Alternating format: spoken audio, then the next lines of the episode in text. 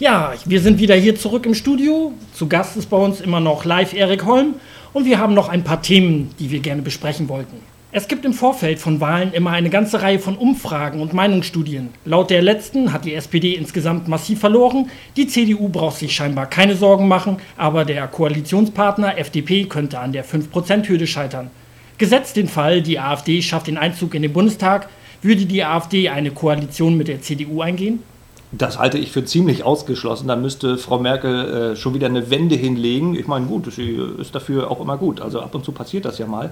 Aber für uns ist glasklar, in der Europolitik muss eine wirkliche Wende her. Das ist eine existenzielle Frage für Deutschland. Diese Rettungsverpflichtung jetzt schon bei 650 Milliarden Euro insgesamt, die wir aufgehäuft haben. Das sind zwei ganze Bundeshaushalte.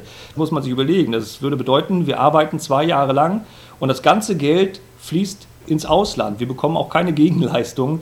Das ist wirklich äh, unvorstellbar. Also wenn Frau Merkel dieses große Problem wirklich anpacken wollte und würde sagen, ja, wir schwenken auf den Kurs der Alternative für Deutschland ein, keine weiteren neuen Rettungsschirme, dann könnte man drüber reden. Dann müsste es natürlich heißen, okay, die, die bisher vereinbart worden sind, die lassen wir auslaufen, aber danach keine neuen mehr, wir überlegen, was wir dann machen. Äh, also wenn Frau Merkel sich da wirklich eine Wende überlegen könnte und würde mit uns gemeinsam sagen, der Euro funktioniert einfach nicht, wir müssen da jetzt geordnet raus, dann könnten wir diese Überlegung anstellen. Aber ich halte das für ziemlich ausgeschlossen, dass Frau Merkel äh, da eine Wende hinlegt. Also deswegen Koalitionen mit der CDU halte ich für relativ ausgeschlossen.